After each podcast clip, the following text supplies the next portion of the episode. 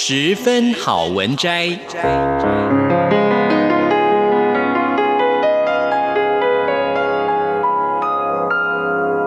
十分钟的心灵补给站。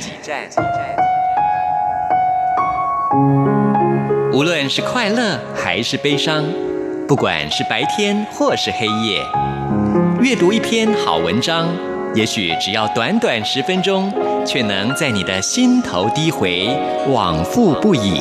已。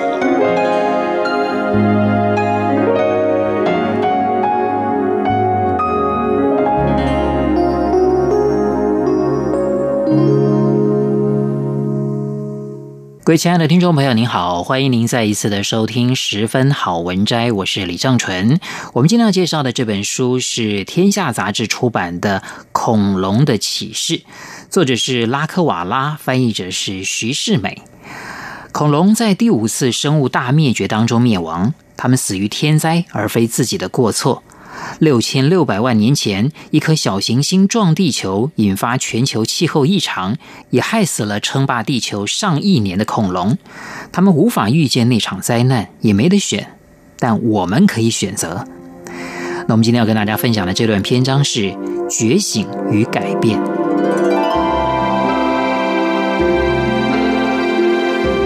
在小行星撞击地球之前，恐龙的日子过得很风光。他们已经度过了一亿六千五百万年，为什么不能再度过六千六百万年呢？要是小行星的路线偏掉，那个带来灾难、让地球上的恐龙跟百分之七十五物种消失的重大日子，就只是普通的一天，就如恐龙已经度过的数亿个日子。但跨越漫长的地质时间，不太可能或几乎不可能的事情是会发生的。从我们寒武纪蠕虫般的祖先演变演变成穿西装的猿类的道路上，沿途经过许多岔路，我们来到这个特定的现实。但这一切能够以同样的方式重演吗？几乎不可能。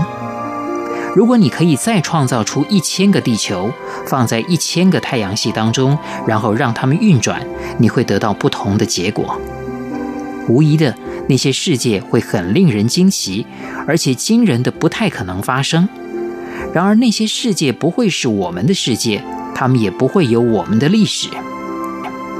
我们可能拥有的历史有无限多个版本，但我们最终只会有一种历史。而且，从人类的观点来看，我们拥有格外美妙的历史，会导致我们出现的那种历史。人类出现在这个世界上。当然令我特别感激。我和其中一个人类结婚，而且除了一只猫和几只鱼以外，我的朋友都是人类。但超越我们自身的利益来看，我们住在一个从前有恐龙，而且恐龙至今仍然盘桓不去的世界，这样有多好呢？几乎每个人对这些偶像级巨兽都有程度不一的惊奇和好奇感受。在我们对过去的想法中，恐龙具有如此根深蒂固的地位，使它们超越了生物学上的本质，成为一种文化概念。我们对于远古事物的着迷，尤其对恐龙，帮助我们思索过去。腔鲫鱼在一九三八年现身的时候，获得了“恐龙鱼”的称号。腔鲫鱼当然跟恐龙没有关系，然而这个词有失落已久和古老事物的意思。另外一个拉萨路物种瓦勒麦山，原本大家认为这种树从中生代时期就已灭绝，却在1994年在澳洲发现活的植株，新闻媒体称它为恐龙树。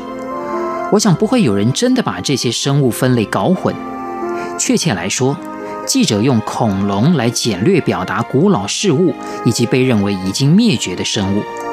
或许是它们的大小、威力、凶猛，或是魅力，让恐龙而非其他古老生命形式承载了古老过去的情感跟启示。电影《侏罗纪世界》在二零一五年暑假上映，以单一周末五十亿美元票房打破纪录，这是恐龙狂潮的最新一波。而这股狂潮始于霍金斯的水晶宫雕像。显然。恐龙在我们想象力内激起共鸣，从我们人类今天所处的地位来看，恐龙是我们的借镜，他们提供一种可以改变思想的观点。当我们提出为什么要研究古老的过去呢？这种观点会引导我们得到基本却深远的结论。对我来说，答案是因为这让我们展望未来和学会谦卑。现在不过是稍纵即逝的瞬间，当你想到的时候，它早已消逝。只有过去才能提供这个世界的脉络，过去会给我们远见。恐龙很重要，因为未来很重要。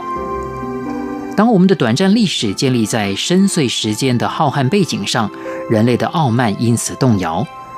当我们把自己这个物种看成只是盘踞在一小根枝条上的居民，这根枝条跟其他众多枝条共同形成壮丽生命之树的庞大树冠，这时我们的自尊变小。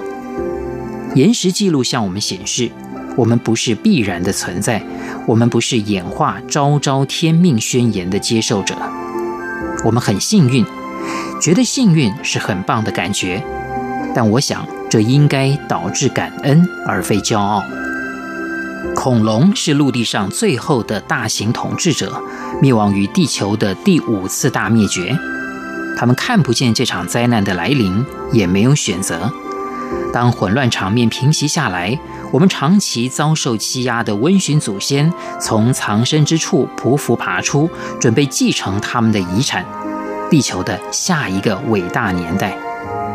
现在。我们是陆地和海洋的统治者，我们不再温驯胆怯。我们这个物种正在传播一场地质等级的环境灾难，这场灾难非常广泛而且严重，可以直接称为第六次大灭绝。大灭绝，我们正在使地球暖化、冰河融化、海面上升。我们排放到大气的二氧化碳跟海水发生反应，让海洋酸化，害死珊瑚礁。我们砍伐雨林，填平湿地，使冻原解冻。我们正在用杀虫剂、重金属以及各种随意丢弃的药物强害环境。有一项近期研究发现，目前物种灭绝的速度是自然灭绝速度的一千倍。而这次我们就是小行星。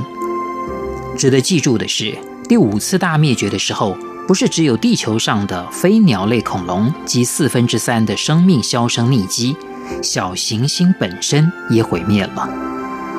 恐龙的突然衰亡向我们显示，自然的秩序很容易受扰动、中断、周转的影响，所有主宰地球的统治权都会结束，即使它们稳定地存续了千万年之久。化石记录教导我们的是，我们在这颗行星的地位既不稳固。也可能稍纵即逝。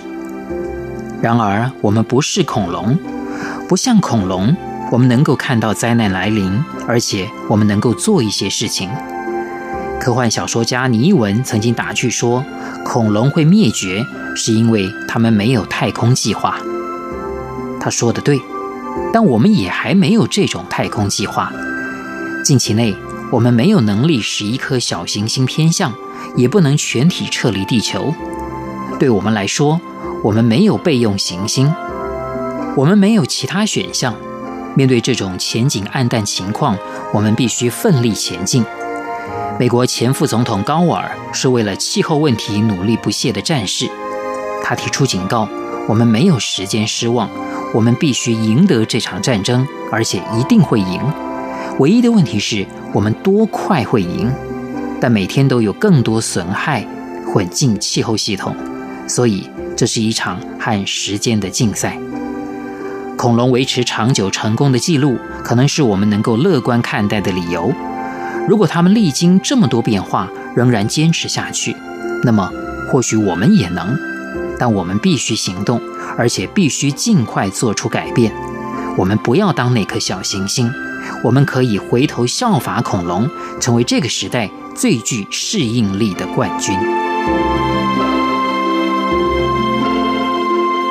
各位亲爱的听众朋友，我们今天所介绍的这本书是天下杂志出版的《恐龙的启示》，非常谢谢您的收听，我是李正淳，我们下次再会。